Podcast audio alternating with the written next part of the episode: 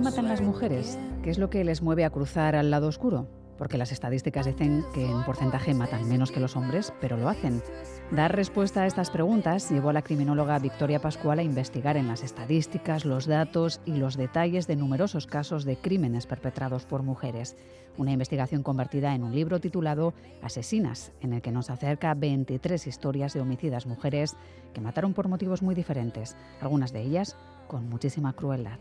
Soy Miriam Duque, la encargada de abriros esta Gambara Negra, un podcast de crónica negra en el que hacemos que ciencia, especialistas y pruebas hablen más que nosotros para recomponer la actualidad y tratar de entender la mente de quienes se escoran al lado oscuro. Victoria Pascual Cortés es licenciada en Sociología por la Complutense y en Criminología por la Universidad Europea y autora del podcast de divulgación científica Cuadernos de Criminología, así como de este libro que hoy tengo en mi mesa, Asesinas, ¿por qué matan las mujeres? No sé, Victoria, si vamos a encontrar mucho veneno y barbitúricos en las páginas de este trabajo, porque históricamente ese ha sido el arma que decían que preferían las mujeres, ¿no? Puede que por saberse menos fuertes en lo físico y evitar un cuerpo a cuerpo en un ataque con, con cuchillo o con pistola, aunque supongo que hay mucho más. Sí, efectivamente. Vamos a encontrar mucho veneno y barbitúricos, porque como bien dices, tradicionalmente ha sido el método utilizado por las mujeres para asesinar por diversos factores, pero en el libro podemos encontrar más, más armas homicidas que no solo las tradicionales o las más utilizadas. Hmm. De las mujeres a lo largo de la historia se ha escrito poco, supongo que en el caso de las asesinas ha pasado algo similar. No sé si tú que has estudiado mucho crees que ha habido un sesgo de género en cómo se contaba su historia y también sus motivos para, para asesinar. Sí, sin duda. Desde la criminología, de hecho, es algo que, se hace visible más o menos en los años 70. Eh, gracias a unas investigaciones eh, surge una corriente que se llama criminología feminista, que se da cuenta de que la investigación de la delincuencia se ha hecho desde un prisma de género y por lo tanto pues se ha considerado que las mujeres hemos sido menos capaces o somos menos capaces de cometer crímenes sobre todo violentos y esto pues ha dejado fuera de, sospecha a más de, a más de una mujer delincuente. El libro comienza presentándonos a Carmen Badía, capítulo que se llama Carmen Badía, la asesina del edificio Atalaya. Es eh, un capítulo en el que nos metes de lleno en el asesinato de la psicóloga Ana Permayer, que acude a una cita con la inquilina de su piso y ya nunca volverá con su familia. Su inquilina era Carmen Badía. Las cámaras no captaron nada de lo que pasó porque el edificio era un edificio bueno, que decían antes, videovigilado, pero alguien sacó su cuerpo del edificio sin que se diera cuenta el portero ni ningún otro vecino. ¿no? Así es, la cuestión es que es un arma de doble filo, o era un arma de doble filo el, edificio en sí mismo, porque por un lado sí hay una captación en las cámaras de, Ana Permanger cuando llega al edificio y cuando entra en el ascensor, pero otra de las eh, ventajas que tienen o tenían este tipo de pisos era también que buscaban esa pues esa privacidad ¿no? de, mm. sus, de las personas que vivían ahí, de sus inquilinos. Por lo tanto, sí hay cámaras en, zonas comunes, pero llega un momento que se pierde esa pista gráfica y de hecho, donde no había cámaras y donde se buscaba esa privacidad, pues era en las partes del garaje y en las partes de los trasteros, porque en el mismo edificio había pisos que se dedicaban pues, a negocios ilícitos. Claro. De hecho, se baraja la posibilidad en la investigación de que fuese un secuestro express, porque estamos en el otoño de 2004, si no me equivoco, y ya se habían denunciado casos así, ¿no? Que en principio parecía algo que nos llegaba de noticias de cosas que pasaban en Latinoamérica, pero poco a poco aquí empezaron a darse denuncias también. Efectivamente, eh, eh, tienes razón en ese sentido, porque estamos en una época en la que están llegando pues nos están llegando a España ese tipo de, delincuencia, que es la, del secuestro express y además eh, pues el perfil de la víctima pues cuajaba con este, con este tipo de delito, ya que no se barajaba y no se barajó prácticamente en ningún momento una desaparición pues que hubiera sido una decisión propia de la víctima. Claro, todo el tiempo se hablaba de una desaparición que era inquietante, la policía se implicó mucho y había muchas personas trabajando en la investigación, pero Ana llevaba ya días muerta. De hecho, al encontrar el cuerpo, el caso da otro giro, pues la inquilina asegura que Ana le había vendido el piso días atrás. No sé si muestra algún contrato firmado, si tiene documentos. Desde luego es, eh, un giro de guion bastante curioso. ¿no? Así es, tiene la verdad es que muchos elementos pues, que son interesantes. Efectivamente, tiene una trama montada, eh, Carmen Badía, para exculparse de este crimen y ella lo que comenta es que Ana Permanger quería iniciar una nueva vida alejada de sus cuatro hijos y de su marido, lo cual, pues como digo, no cuadraba mucho con el, perfil de Ana, que era una psicóloga amante de su familia, que estaba siempre en contacto con, con sus hijos y con su marido y que llevaba una vida normal. De hecho, tenía cierta, era, bueno, cierta notoriedad, era conocida en, los círculos de la Barcelona de la época, más eh, de clase media alta.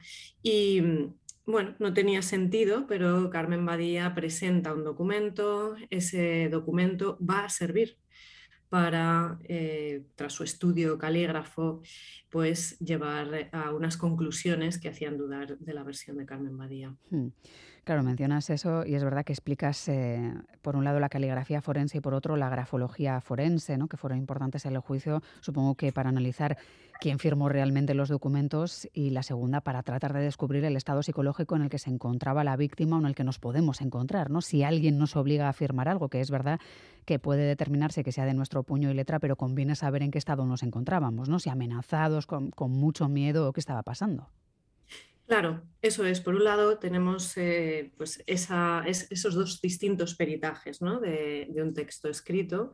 En uno de ellos podemos encontrar, como, bien dices, pues ese estado emocional en el que se está realizando la escritura y en este caso, pues denotaba que el estadio emocional era de un altísimo estrés. Eh, se, se, pensó pues, que que estaba siendo amenazada, que estaba siendo coaccionada para realizar estas firmas y estos escritos. Hmm.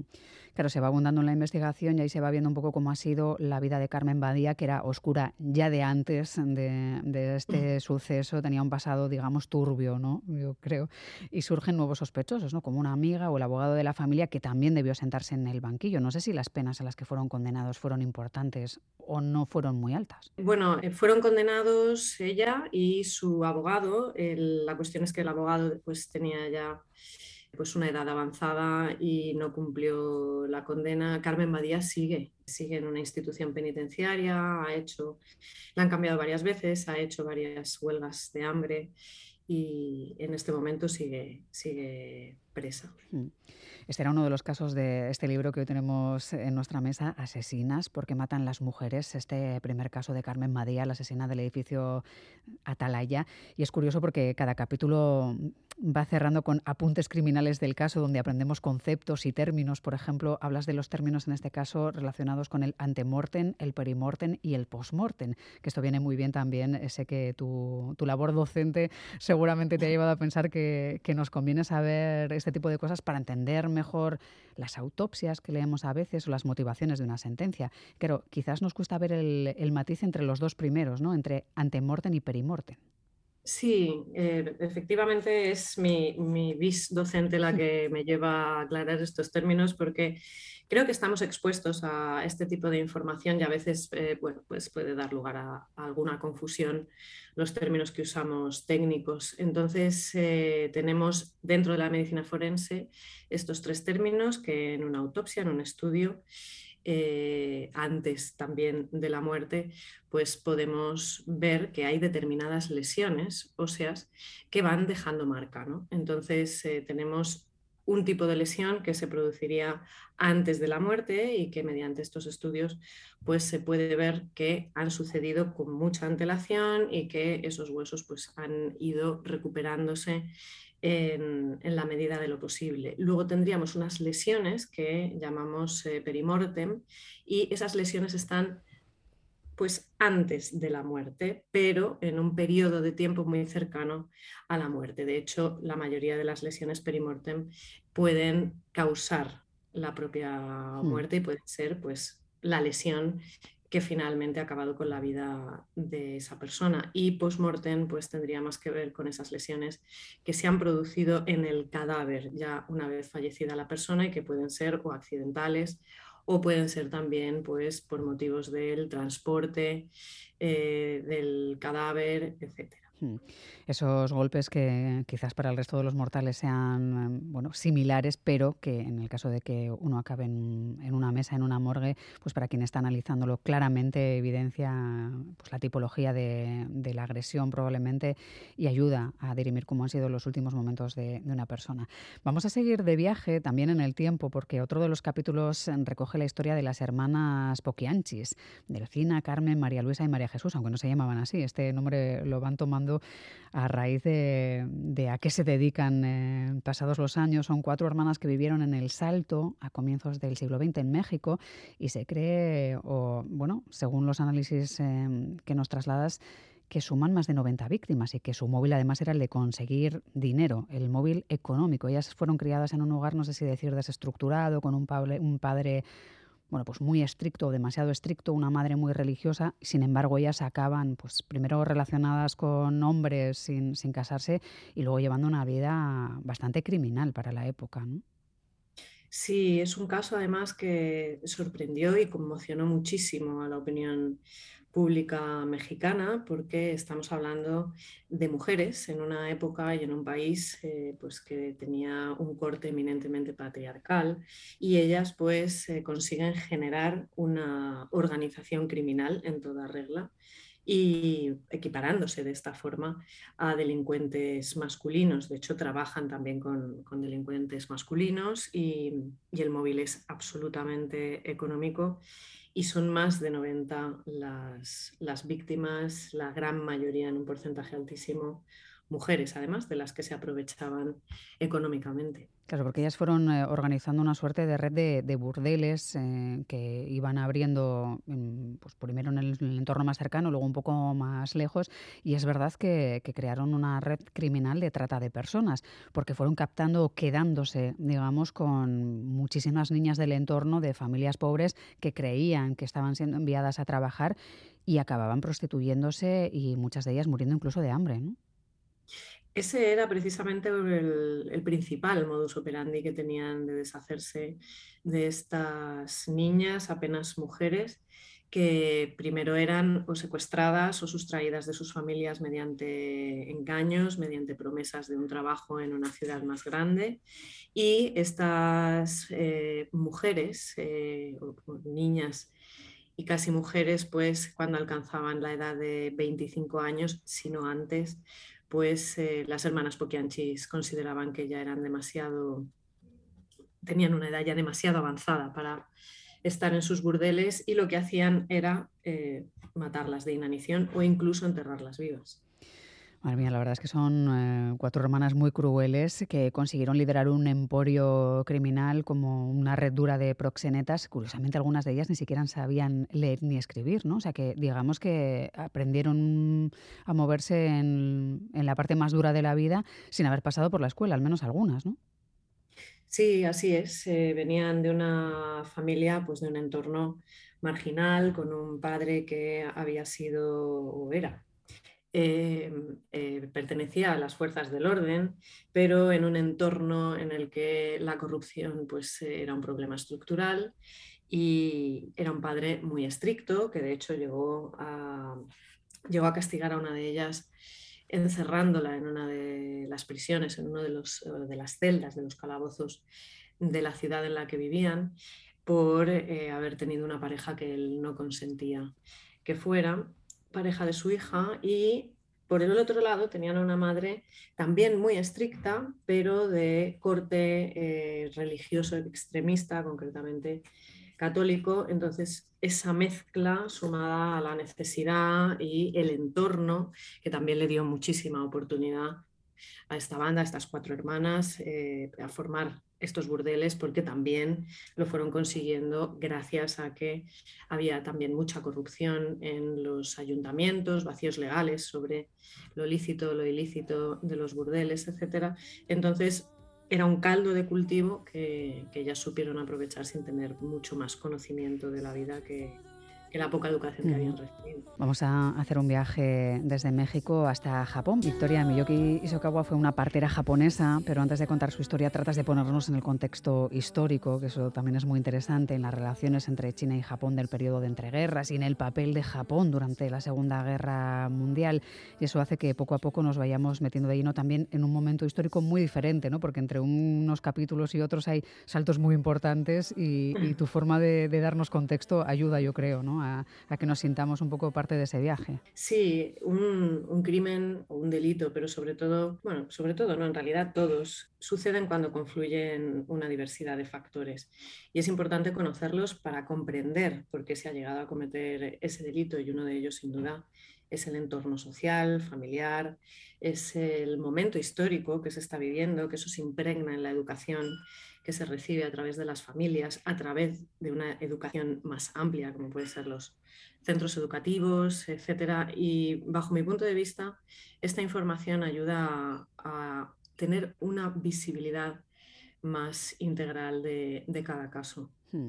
Miyuki ingresa en la universidad para cuando estalla la Segunda Guerra Mundial, si no me confundo, ya es partera, está trabajando, ayudando a otras familias del entorno. ¿En qué momento, Victoria, se tuerce todo? Bueno, como comentaba, es importante entender ese momento social y como tú bien decías, y nos encontramos en, un Japón que eh, tiene zonas muy empobrecidas, estamos ya saliendo o llega un momento en el que hay un doble rasero, por llamarlo de alguna forma, un doble rasero histórico en el que están conviviendo pues eh, un momento quizá un poco más tradicional y otro momento un poco más moderno y eh, encontramos que esta mujer que ha conseguido ser eh, universitaria y que ha conseguido contra todo pronóstico social y de la época, pues eh, llegar a un puesto de determinado calado médico, aunque siempre con este corte o este prisma de género, pues va ascendiendo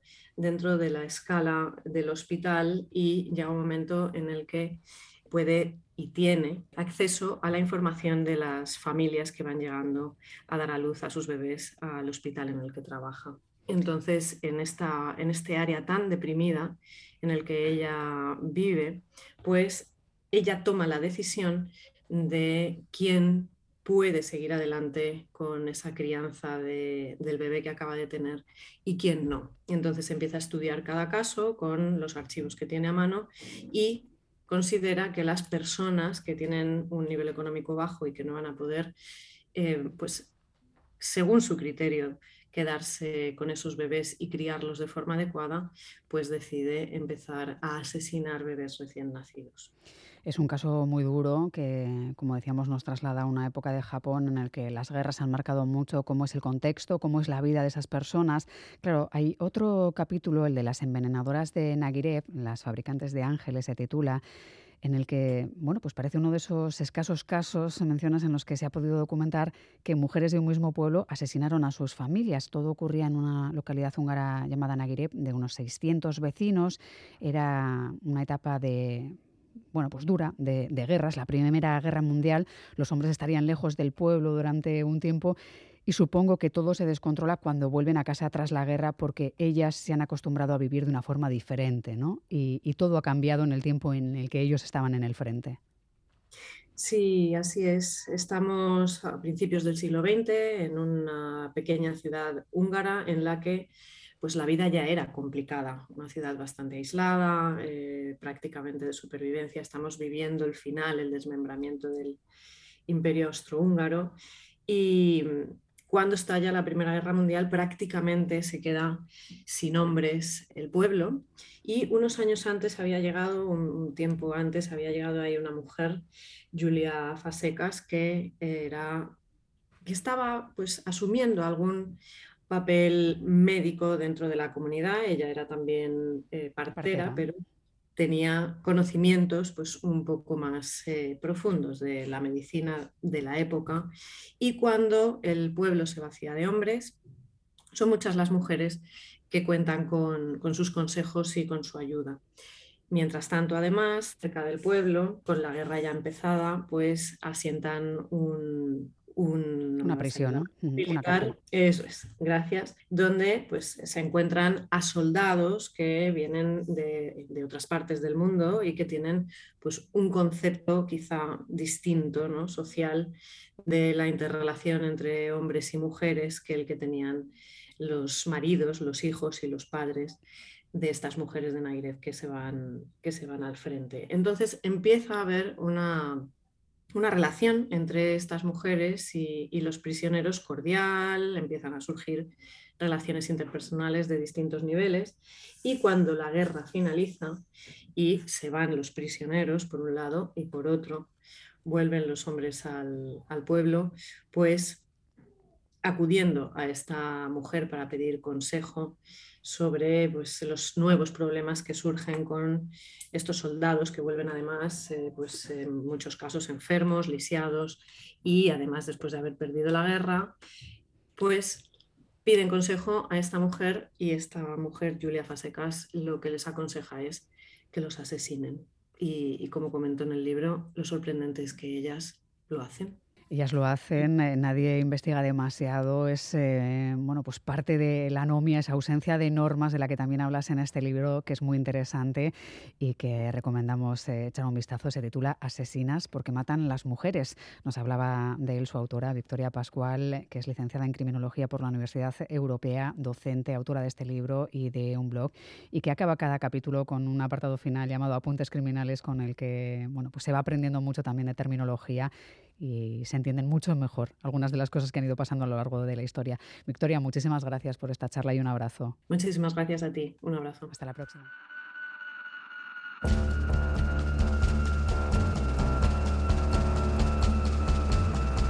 Gambara Negra, el podcast de crónica negra e investigación de EITB Podcast.